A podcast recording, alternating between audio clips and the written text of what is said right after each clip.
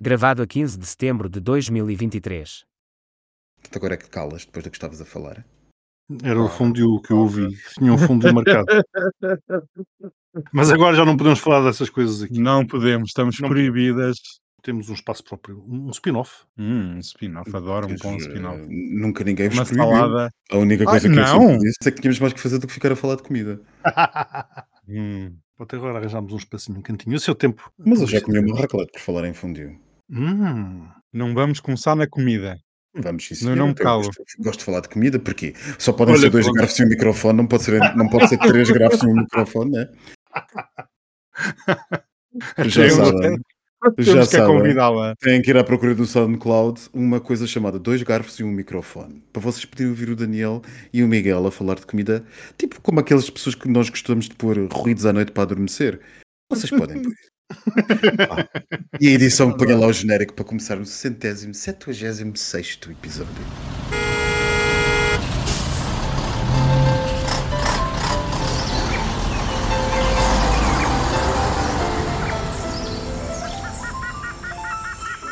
Triangulação do círculo. Bem, como eu dizia, muito bem-vindos ao centésimo, septuagésimo sexto episódio da vossa Triangulação do Círculo.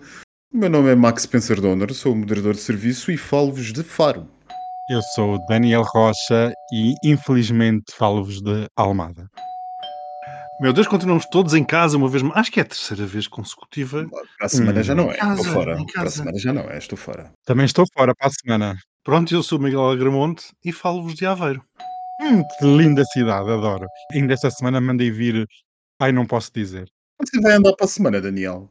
Hum, você muito gosta de saber, mas vai ser surpresa quando no dia do próximo episódio vou ser eu a moderar, eu vou revelar a grande Muito revelação do ano. Bem, meus amigos, então, posto isto, este episódio temos um direito de antena e achamos que o Miguel também tem direito a direitos de antena. Eu acho que ele nunca fez um, não me lembro. Não sei Não. se vocês se lembram. Diz lá, Miguel, o que é que tens a dizer-nos?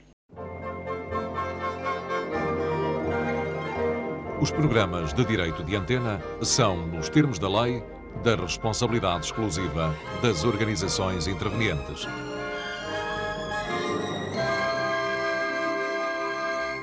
Uma direito de antena sobre o caso Rui Pinto. Não é sobre o Rui Pinto em si. Se fosse sobre o Rui Pinto em si, eu falaria do cabelo que parou nos anos 90. Mas é sobre o caso Rui Pinto. E o caso Rui Pinto, eu acho que é, no mínimo, vergonhoso. Porque o que nós temos estado a assistir é ao julgamento, e muito bem, de um criminoso autoconfesso, que foi condenado a uma pena de prisão de 4 anos, pena suspensa, por todos os crimes que cometeu, e a vergonha é o facto de ele ter sido abrangido pela famosa amnistia pela vinda do Sr. Papa a Portugal. Tudo isto começa por tentarem pôr o Rui Pinto como sendo um denunciante, um whistleblower, que na verdade não é, porque ele cometeu os crimes e depois dos crimes cometidos e depois de ter sido apanhado é que veio dizer o que andou a descobrir.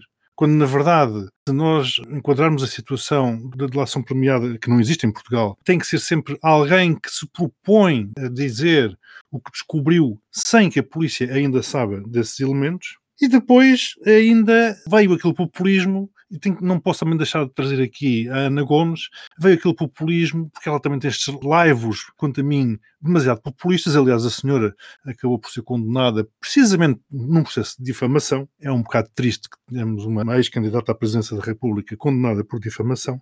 Mas tivemos aqui a situação de vários populistas acharem que a PJ deveria contratar o Rui Pinto, porque dessa forma ele prestou um serviço público ao ter cometido um crime, porque veio a expor uma série de, em princípio, atividades ilegais. Eu relembro que o Rui Pinto não é juiz, não é investigador e, portanto, que qualquer investigação que ele tivesse feito, chamemos assim, estaria eivada à partida pelo facto dele gostar, enfim, de um determinado clube de futebol e não gostar de outros. Portanto, começa logo por aí, por não ser uma investigação, entre aspas, isenta. E depois, em cima desta lixeira toda, vem a história então da amnistia, onde também ela é seletiva. Porque se o Rui Pinto não tivesse a idade que tem, não teria visto serem anulados, julgo que foram 86 crimes que foram amnistiados porque o Sr. Papa resolveu vir a Portugal. Portanto, tudo isto é um esterco, tudo isto é digno de um país de terceiro mundo, ainda se fala, fazer comparação com o Lula, que põe política na justiça, pois eu acho que mais política, mais mistura de política com justiça não existe e não se vê do que esta que aqui está. Já agora, eh, para terminar, aquela questão do Rui Pinto ser contratado ou poder ser contratado pela Polícia Judiciária seria a mesma coisa que a Polícia Judiciária contratar um assassino em série para investigar crimes de assassinato, para ver se os crimes de assassinato foram bem cometidos.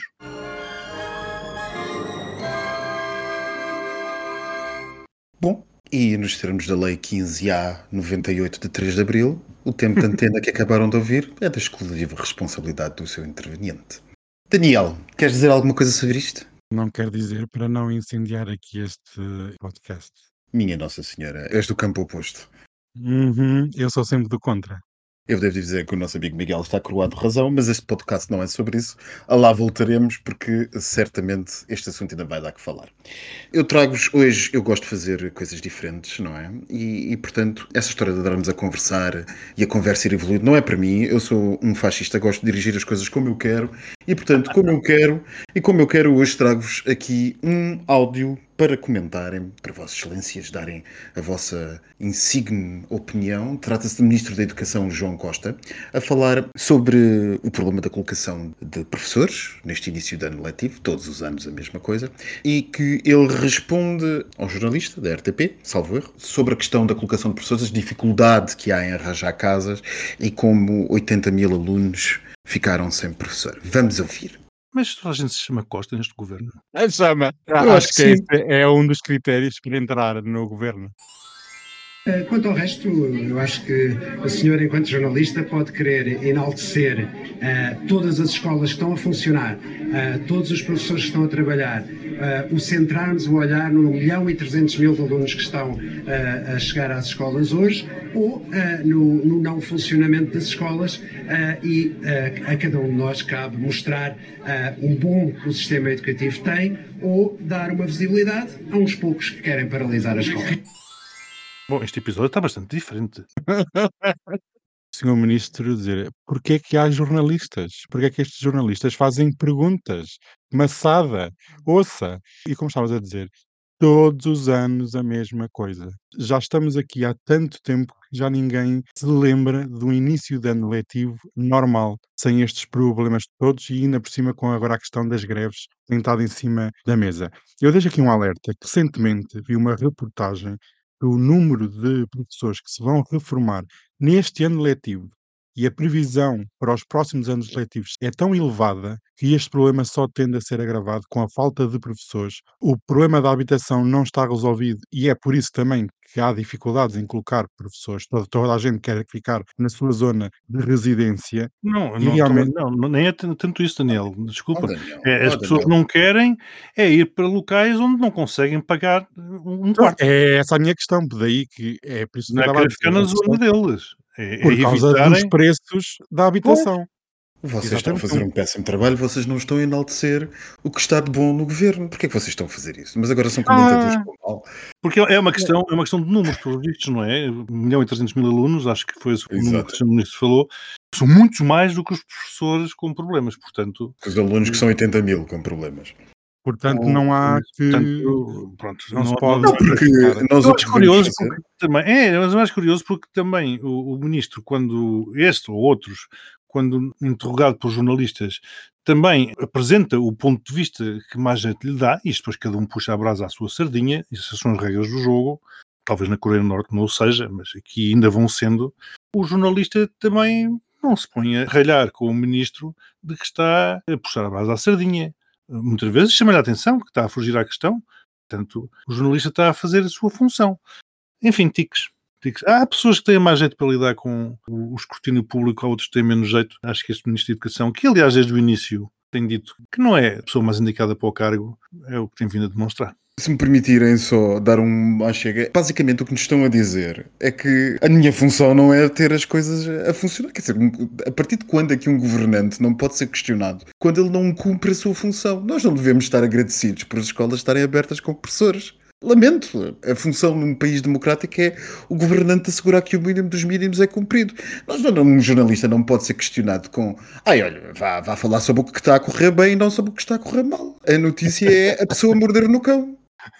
E não é só isso, quer dizer, o correr bem é o default, não é? Ou seja, é, é, o, que é, é o que é suposto acontecer. É que é suposto Ou, Vamos imaginar, por exemplo, não vamos agora enaltecer a CP, por exemplo, por os comboios, comboio os comboios andarem a horas. Como é óbvio, é para isso que eles recebem, não é verdade? É para isso que ganham. Ou a TAP, não é? Eu vou-me falar mal da CP e da TAP, porque não cumprem a sua missão. Exatamente. Mas uh, o telejornal agora é suposto ser o livro dos elogios do governo? Mas, Opa, Eu quero deixar aqui um ponto, que é que desde esta maioria absoluta, nós temos visto alguns tiques autoritários e destas maçadas, é que maçada responder a jornalistas e responder aos deputados e à população, não tínhamos visto isso durante os anos da geringonça, mas neste último ano que passou, temos assistido a estes tiques de parece que não tem que dar justificações a ninguém. Claro. E uma maioria absoluta não pressupõe que não haja responsabilidades e que as pessoas não queiram saber o que é que se passa e possam questionar o governo. Agora é dizer, ai que maçada, habituem-se. É aquela velha frase de António Costa dizer, olha, agora habitue-se que isto é assim, por isso não me chatei a cabeça. Que nós escrutínio, basicamente. Mas esses, esses são os problemas das maiorias absolutas e já ouvimos no passado também com o Cavaco. Eu insisto que esta maioria absoluta de Costa é uma oportunidade de ouro perdida. Era a oportunidade, eu já disse isto aqui, era a oportunidade de ele ter feito um governo para remodelar uma série de coisas, um governo reformista, um governo com uma visão de futuro, com rasgo, com coragem, e está a ser o pudim que alguma vez se viu. Este governo é um pudim a a esbarrondar-se por todo lado, sem qualquer elemento agregador, sem um rumo, sem uma motivação. Vivem por viver. Fazem lá aqueles peixes que andam ali já meio mortos, a corrente empurra para ali eles vão, a corrente puxa para ali eles vão. É este governo que temos. A meio do mandato, com a maioria absoluta, com milhares de milhões de euros na mão, que lhes caíram do céu, e Nunca infelizmente, Nunca dinheiro. infelizmente é isto que temos. E é esta competência dos ministros que temos, sem fazer absolutamente nada e sem se remodelar absolutamente nada e com aquelas coisas, aquelas, aqueles brindes, como dizia o Daniel, que o Costa veio anunciar, isto parece eh, coisa de merceeiro. Mas atenção, continhas- era justamente aí que eu queria chegar. As continhas de merceeiros, as, as visões de curto prazo, os passezinhos da CP para, para os meninos andarem a passear, a conhecer o interior do país. Isto é, é tu estás vergonhoso. a adiantar-te, tu estás a É- adiantar-te é que de uma- trazer isso. é de uma parolice é, inconcebível. Sinceramente, eu não, eu não sei, não, não tenho palavras. Eu não- se calhar é por estar demasiado tempo aqui em Portugal. Eh, Se calhar, e portanto, não, não, dar a, a- viajar, a respirar outros lados. Mas eu não tenho palavras, nem paciência para estar embranhado neste manto, nesta coisa irrespirável. Mas era justamente esta parte que eu queria inserir, enxertar no que vocês estavam a comentar. É que se trata de um governo que está à beira da tempestade perfeita, não é? As taxas de juros voltaram a subir, de acordo com esta decisão que nós acabámos de ver agora do Banco Central Europeu, agora há, um ou dois dias. As taxas diretoras voltaram a aumentar 25 pontos base. Foi a décima subida consecutiva desde julho do ano passado. Foi julho, não foi, Daniel? Tu que acompanhas isso tudo. Foi sim, senhora. Há pouco mais de um ano. Exatamente, há pouco mais de um ano, antes estava em zero, e com essa decisão a taxa passou para 4% naqueles recursos do Banco Central Europeu, basta garantir 4% em overnight aos bancos depositantes, o que quer dizer que as taxas de Euribor disparam da mesma maneira. O governo, face a uma tempestade perfeita em que o petróleo está a atingir os 100 dólares o barril. Ainda hoje foi anunciada uma subida de 6 cêntimos no preço do gasóleo para a próxima segunda-feira. Portanto, amanhã, para quem esteja a ouvir a triangulação, logo que ela é publicada ao domingo.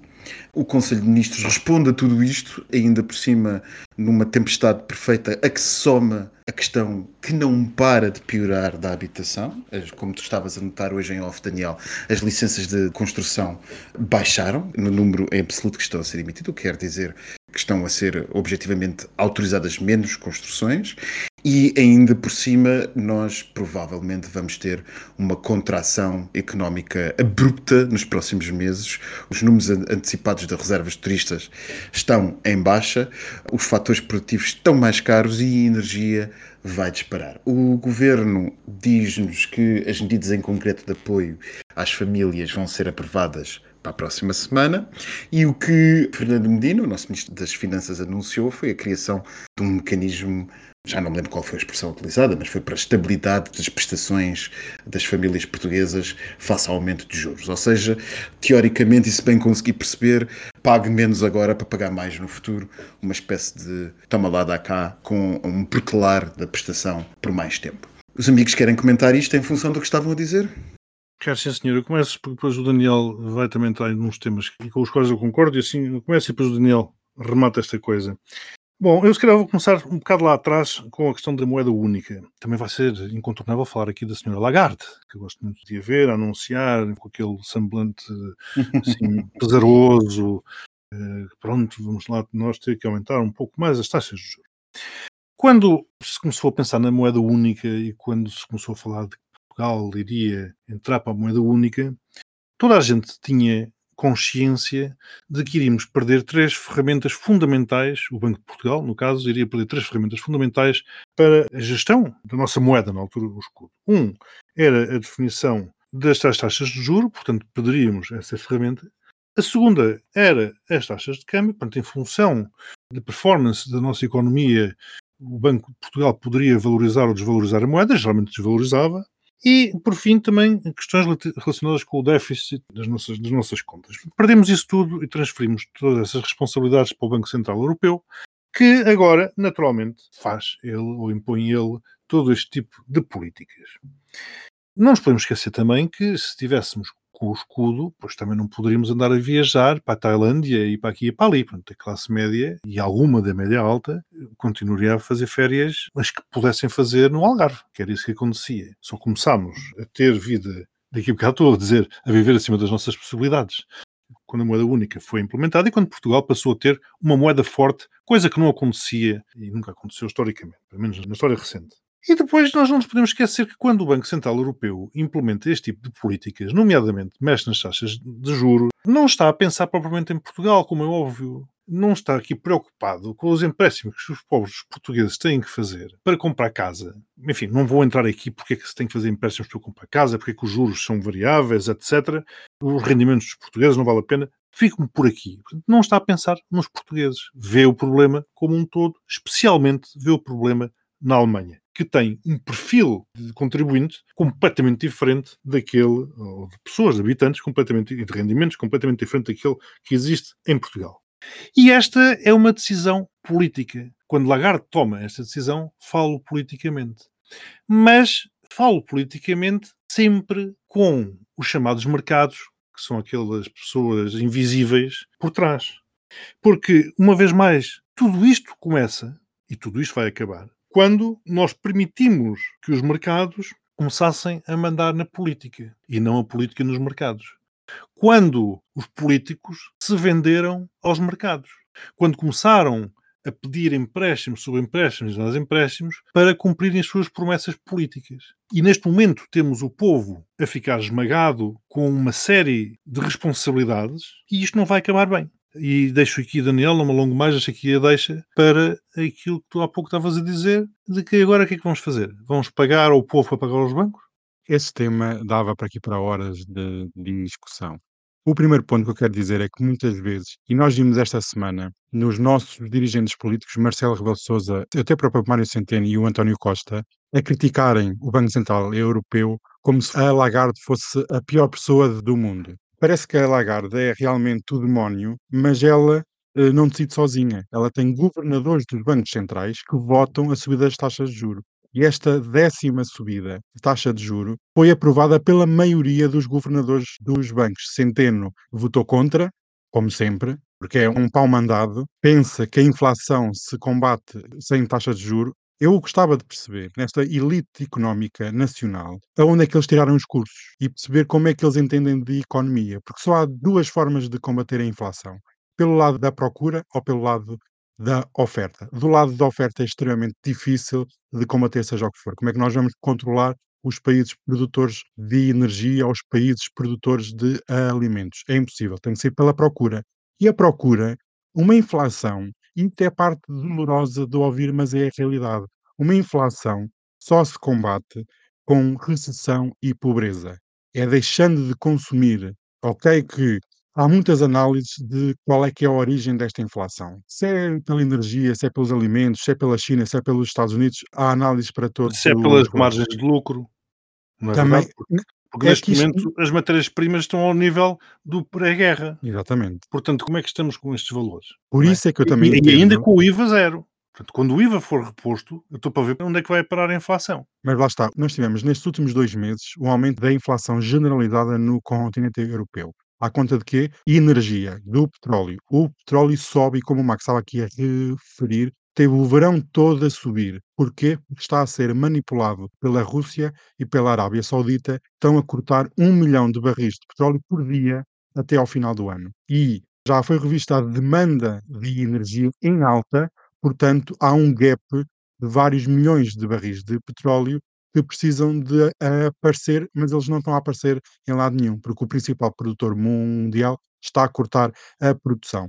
Portanto, se a inflação não é combatida pelo lado da oferta, tem que ser pelo lado da procura. E nós temos que perceber que a Lagarde não está lá e ela decide um dia dizer assim: Eu vou lixar toda a gente, eu vou estragar a vida a toda a gente. Isto são decisões difíceis que têm que ser tomadas. E ela recentemente até disse que deu a mão à palmatória que devia ter começado a subir as taxas de juros mais cedo. E eu concordo, quer nos Estados Unidos, quer na Europa, deviam ter olhado para o problema da inflação que toda a gente afirmou, até António Costa, o grande economista deste país, e Mário Centeno a mesma coisa, a dizer, ah, isto é uma inflação é temporária, vai durar meia, meia dúzia de meses. Estamos Isso aqui é há dois anos e as previsões é que em 2025 ainda tínhamos uma taxa acima dos 2%.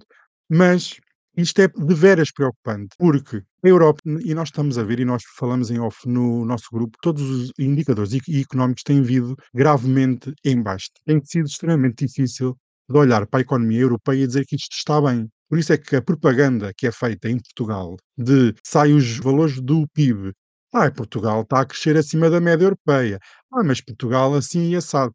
Portugal é apenas uma migalha que vai atrás dos outros.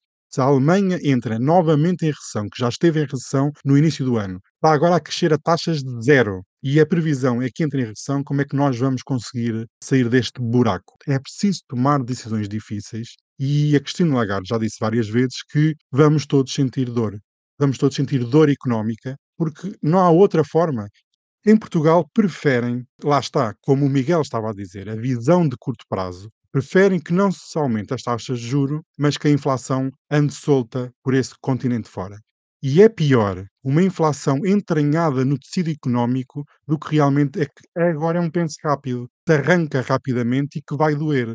Mas se a inflação se entranha em todo o tecido económico, é extremamente difícil dela sair desse tecido económico e é ainda mais grave do que o aumento das taxas de juros. Minha expectativa é que a Lagarde, na conferência de quinta-feira desta semana, ou da semana que passou, afirmou que, devido aos dados económicos estarem todos em baixa, a probabilidade de não aumentar as taxas de juros é grande.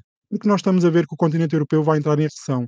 A Inglaterra é certo que vai entrar em recessão. A Alemanha é certo que vai entrar em recessão. A Holanda já está em recessão. A Suécia está com graves problemas no setor imobiliário. E outros países vão atrás, porque a economia, como se mexe lentamente, o que na Alemanha agora está a acontecer vai demorar 3 a 6 meses a chegar a Portugal. E como o Max também estava a dizer, os turistas, primeiro, não são a salvação para tudo, e se houver uma diminuição do poder de compra em países europeus, certamente eles vão viajar menos para Portugal ou para a Espanha, ficam no seu país.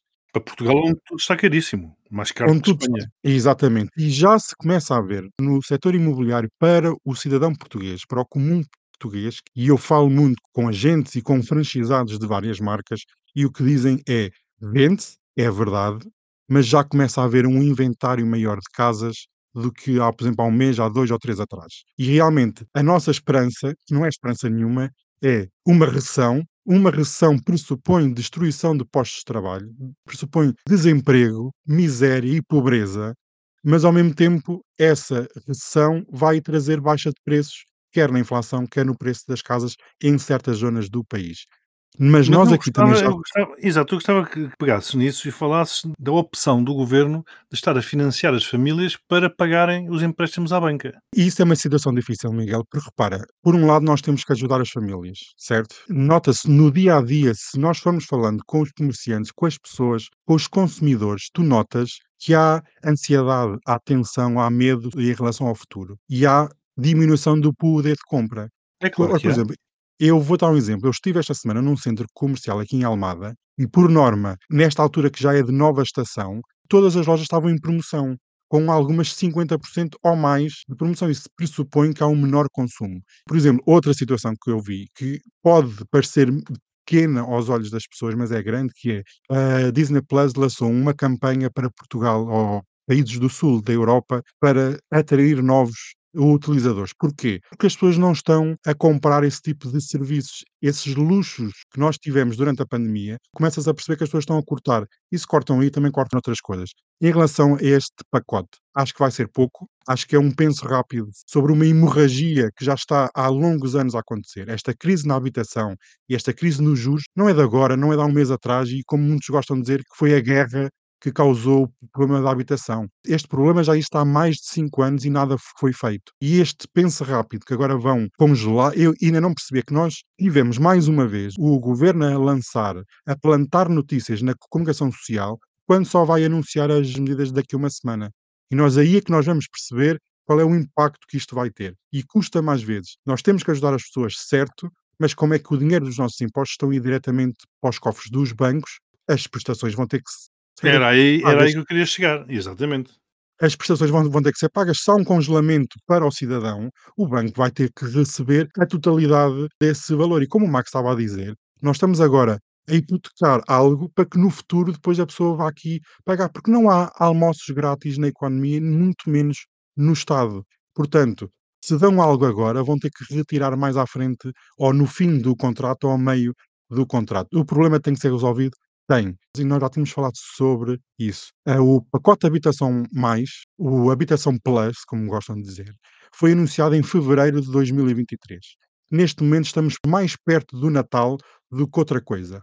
Nada foi feito, nada foi aprovado. Ok, que o Presidente vetou e bem, eu concordo com esta situação que é, lá está, outro tique autoritário do governo, que é uma reforma de regime, que é a da habitação, não deu ouvidos a ninguém, nem à sociedade civil, nem aos outros partidos presentes no Parlamento. Era o mínimo. Ainda lá puseram umas semanas de consulta pública, mas isso não deu em nada porque eles aprovaram aquilo que eles quiseram. E para haver uma reforma estrutural da habitação, tem que se juntar toda a gente no bolo e discutir e aprovar medidas concretas. E este pacote de habitação não vai fazer nada. Estas medidas que vão aparecer, estou para ver o que é que vai ser. Falam em congelamento, mas falam em 60 euros por cada 100 mil euros de contrato. Ok, que 60 euros são dinheiro, mas é isso que vai resolver a vida das pessoas. É numa prestação de 600 euros, são 60 euros que vão tornar a pessoa muito mais Oh, com mais Daniel, da capacidade maneira, não, da maneira como as coisas estão, da maneira miserável como as coisas estão, 60 euros neste momento faz muita diferença para muita família, para muito agregado familiar ao final do mês. 60 É, euros faz muita é diferença. verdade, é verdade, mas repara, houve também uma medida, foi os juros bonificados, que já foi aprovado e está em vigor, e o governo disse recentemente que, devido às condições de acesso, teve menos adesão daquilo que era previsto e que vai ser revisto esse acesso. Eh, Então, quer dizer, andamos aqui a brincar. Quer dizer, uma coisa que não teve adesão porque ninguém quer aderir, porque as condições são péssimas, como é que nós ficamos aqui? E o problema da habitação tem que ser estrutural, não pode ser apenas de medidas de curto prazo, tem que ser pensado a 10 anos, 5, 10 anos. E como o Max estava a dizer, a diminuição das licenças de construção é um problema que vai aparecer daqui a alguns anos. Porque nós sabemos que demora a construir um apartamento, uma casa demora X anos até estar no mercado, e se vai haver menos casas daqui a 3 ou 4 anos, o problema vai persistir no tempo.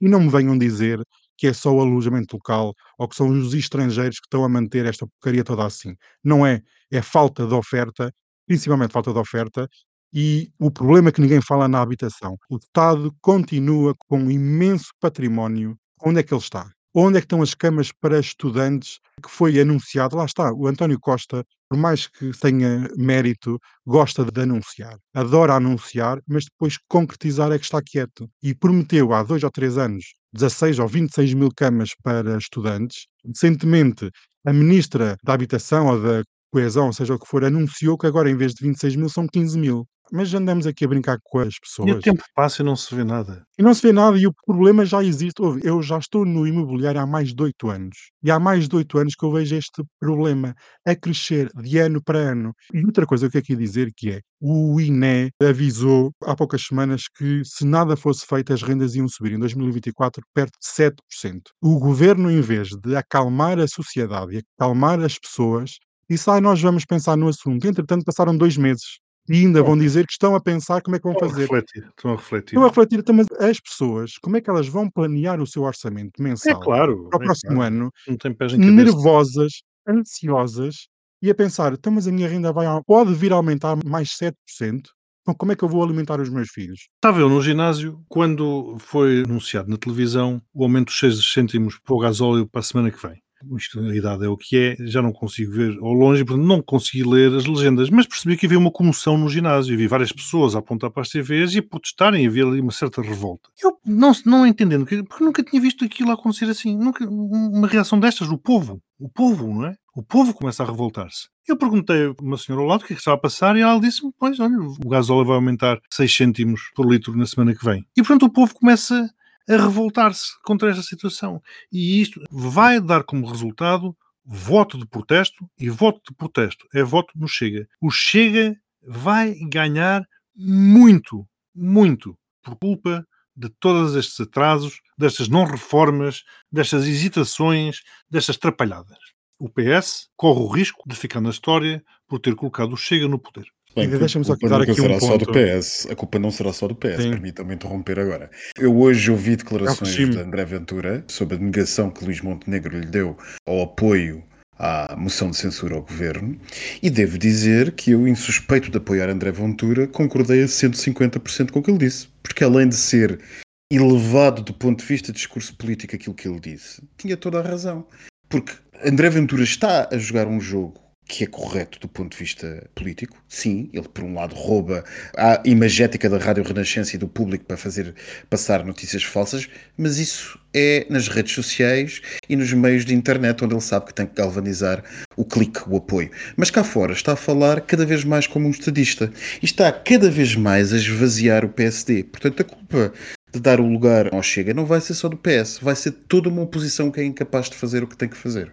Pronto, então vou pôr isto de outra forma. Será por mérito do PS e de mérito do PSD. Isso fica- se isso, Eu diria que, era, eu diria que é por demérito deles todos. Eu diria que é por demérito deles todos. Não, mas o PS tem aqui uma responsabilidade ativa. Ao portar-se da forma como se tem portado, há uma responsabilidade ativa. E há muita gente que diz pela Europa fora e até aqui em Portugal que a culpa da subida da extrema-direita são as taxas de juro. Não são. É a falta de ação, a falta de respostas dos regimes perante a população.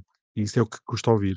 Só para terminar aquilo que vocês estavam a dizer e pegando no que o Daniel estava a, a referir acerca do turismo, que é uma da, a tábua de salvação deste país sempre que as coisas correm mal, eh, eu Tem devo dizer sido, como. tem sido, vamos ver até quando. Tem sido, tem sido. Eu devo dizer, como analista amador de aviação que sou, como muitos de vós sabeis, estou a notar uma forte contração da oferta das companhias aéreas para o próximo inverno, que começaram por disponibilizar uma capacidade que representava uma subida face a 2019, que foi o melhor ano de sempre no turismo português, disponibilizaram essas reservas para todo o inverno, tanto para Faro, Lisboa e Porto, e nas últimas semanas começaram a cortá-las à força toda. Posso-vos dizer que não sei ao certo relativamente a Lisboa, mas Faro e Porto já perderam cinco destinos cada um de si em rotas de inverno. Portanto, as companhias aéreas são normalmente avanços sobre o estado da economia e elas perceberam claramente que vem uma contração face à subida dos preços dos fatores produtivos, portanto, do petróleo, e por outro lado, por causa desse corte nas despesas voluptuárias que começamos a ver as pessoas fazer, como tu estavas a falar há bocado, Daniel, relativamente aos canais tipo Disney Plus, às plataformas tipo Disney Plus e outros que tais. Bem, mas para terminar, vamos ao tema LGBT da semana. E eu trago-vos uma saída do armário, é sempre bom para animar um bocadinho antes de passarmos à coisa. O primeiro-ministro de Andorra, Javier Espot Zamora, resolveu numa entrevista que há uns dias dizer: Eu sou gay, ah, nunca escondi de ninguém, mas se não me perguntarem, eu também não tenho que o dizer. No sentido em que não me define por inteiro e também não me faz menos ou mais no que toca à política. Mas ao mesmo tempo que o digo, digo também que não deveria ser problema expressá-lo.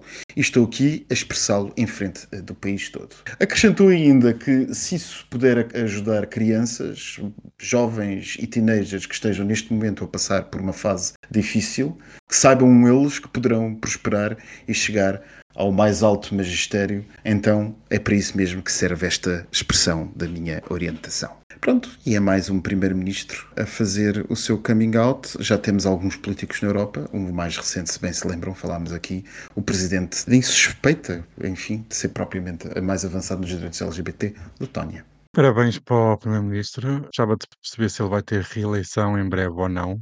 Estas mensagens, essa foi muito inspiradora, sem dúvida. Pode influenciar a população ou as pessoas, mas às vezes em política nada é por acaso e não tira o mérito de ter feito o coming out, ter saído do armário. Mas eu gostava de saber essa parte da mensagem política, se tem reeleição, se não tem, És tão velhaca. com...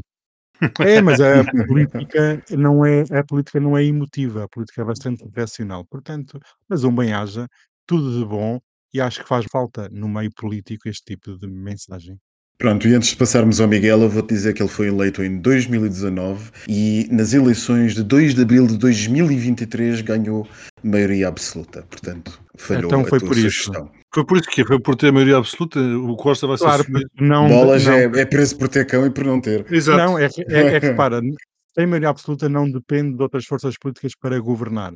Então tem as costas mais livres, tem as mãos mais livres para fazer aquilo que lhe apetecer. E uma maioria absoluta também traz benefícios que é coming outs. Não é só Mas o misérias homem não se poderia, o Não homem não se poderia ter Exatamente.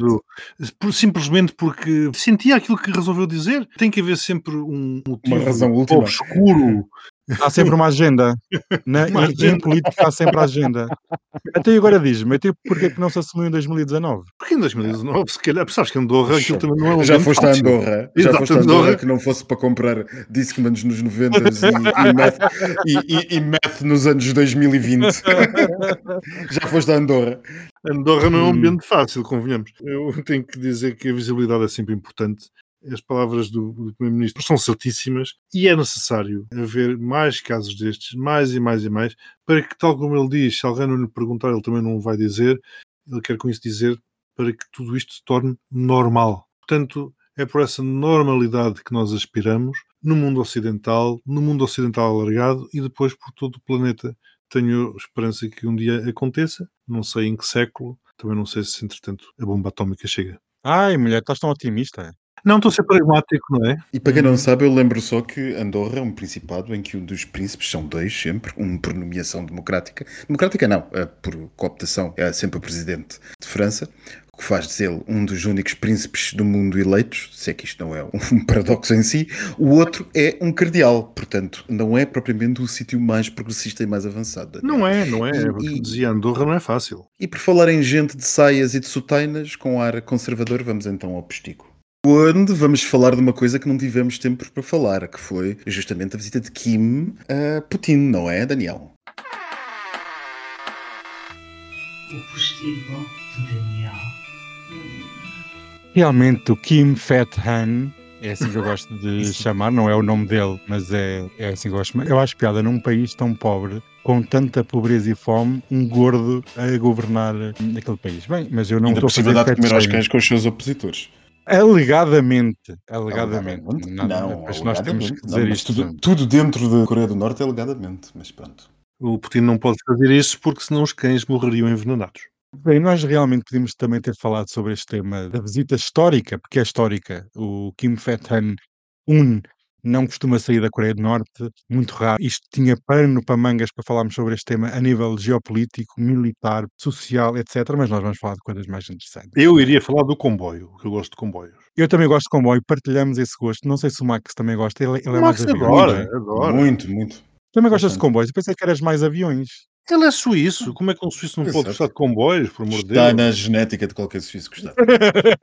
Comboios e queijo, correm-lhes na veia. Exatamente. Mas por acaso, aquele comboio, não sei se vocês viram, de certeza que viram, é antibala, Aquilo é blindadíssimo. blindadíssimo. Tens assim algumas informações sobre o comboio, Miguel? Não sei que é blindado, que é super luxuoso, tem tudo. Nós antes, no, no postigo, falávamos de outros comboios. O que é que se está a passar aqui?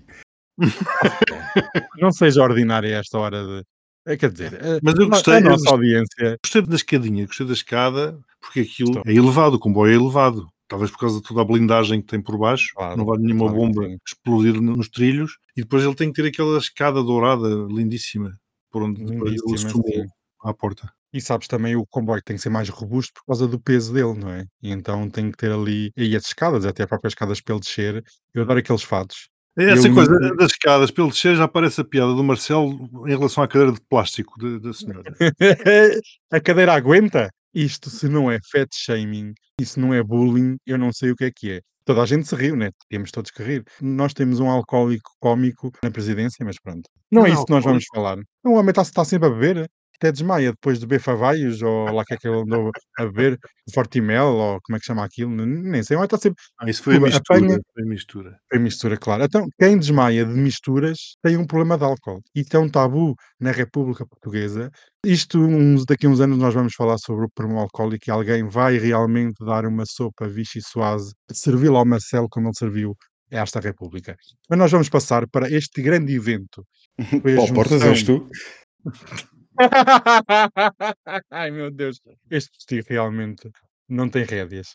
Este grande evento de hum, juntar Vladimir Putin e o Kim, a dinastia Kim, no extremo oriente da Rússia, foi servido um belo de um banquete. E nós aqui neste postigo vamos falar sobre esse banquete. Teve tudo que tem direito de um banquete. Foram servidos sete pratos típicos da culinária russa. Vocês estão preparados? Estamos. Estou curiosíssimo. Foi um faustoso jantar oferecido ao líder da Coreia do Norte. Primeiro tivemos três entradas no jantar. Primeira entrada, salada de pato com figos e nectarinas. Ai, Hã? ai, gosto. Ai, gosto, Max, gosto. gosto. Eu dispenso os figos, mas Max, não seja assim. Comi as nectarinas. coisas- Nem o pato come. Nem o pato. Pronto, então passa fome. Segundo prato, ou segunda entrada, dumplings com caranguejos da Península Russa, de Kam- que horror. Kamchatka. Não, é dumplings com caranguejo ou dumpling de caranguejo? Capaz de ser de. Dumplings De- com caranguejo. Ai, com caranguejo. Ah, interessante. Um caranguejo. Interessantíssimo. Oh, Max, não me diga que não gosta de uns Ah, dumplings. estou fora. É, Depende Tá do que estiver fora. dito. Depende do que estiver É caranguejo, dito. filha. Ah, então, mas a maior parte das vezes nunca sabe o que é que, muito bem o que é que está. Porque tu disseste com caranguejo, quer dizer que está qualquer outra coisa dentro do dumpling. Tem-lhe uma massa qualquer. Eu tenho aqui a Pronto, fazer uma pronto. nota. Quando serviram as entradas, Passo também, vou para o prato principal, ainda há mais entradas. Ah, ainda mais uma. Mas enquanto serviam as entradas, começaram os discursos, é pior que os discursos oficiais.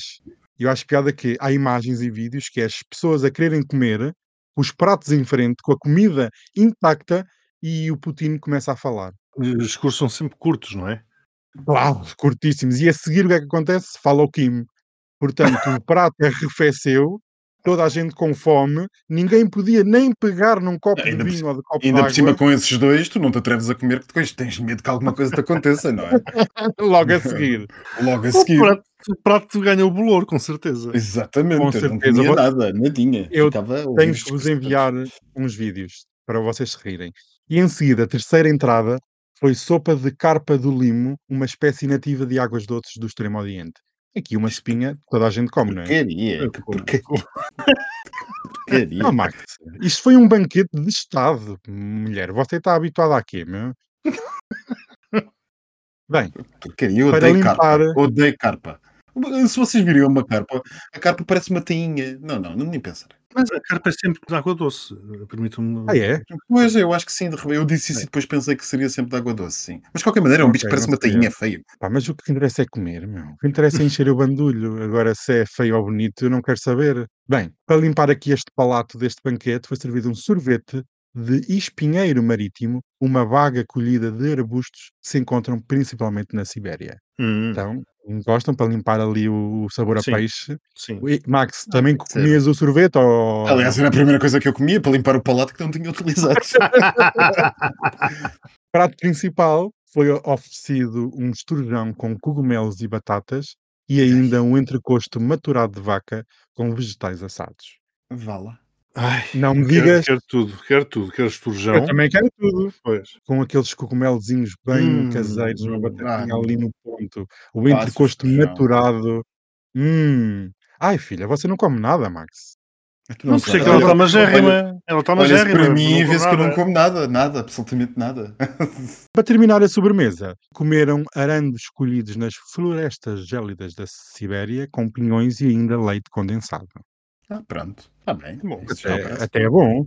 É, O doce você come. Aliás, isso, isso agora pareceu até uma, uma certa sobremesa de universitário. Achei isso um bocado estranho. Olha, toma aqui uns arantes tá, com leite condensado por cima e já vais com sorte.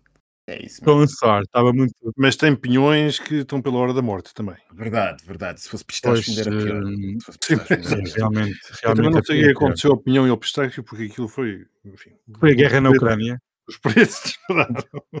Mas o jantar foi acompanhado por dois vinhos, uma colheita de 2020 Ah, e outra tudo. de 2021, numa região perto do Mar Negro. Eh, Deve estar contaminado com químico do armamento que foi disparado na região. 2021. Ai, não, a guerra só foi em 2022. não é? Pois, pois é, é, Pois é foi, pré-guerra. É pré-guerra. Então, olha, este jantar não consigo dizer a região, que é muito esquisita, eu não quero ah, insultar russos, depois ainda me metem aqui qualquer coisa na bebida. E então foi assim este banquete de Estado. E espero que tenham gostado desta emenda, porque eu adoro emendas. Eu faço coleção de emendas. Pelo Beijinhos. Beijinhos. Beijinhos até É para a beijinhos. É beijinhos, então. Muitos beijinhos. Sim. Beijinhos. E agora, ouçamos todos Isaltino Moraes explicar-nos como fazer uma alheira. A alheira coloca-se numa frigideira, sem qualquer eh, óleo ou azeite, em lume brando, o mais brando possível, e isto é simples. Com um alfinete, com um alfinete, pica-se de um lado, pica-se do outro. E vai-se virando, e vai-se picando. E a alheira fica inteirinha, se estiver alumbrando, fica crocante, fica frita. O, a pele fica cor crocante, porque a alheira deve-se comer a pele. Rapaziada, isto agora é que é cantar. A cantiga do chouriço não tem nada que enganar.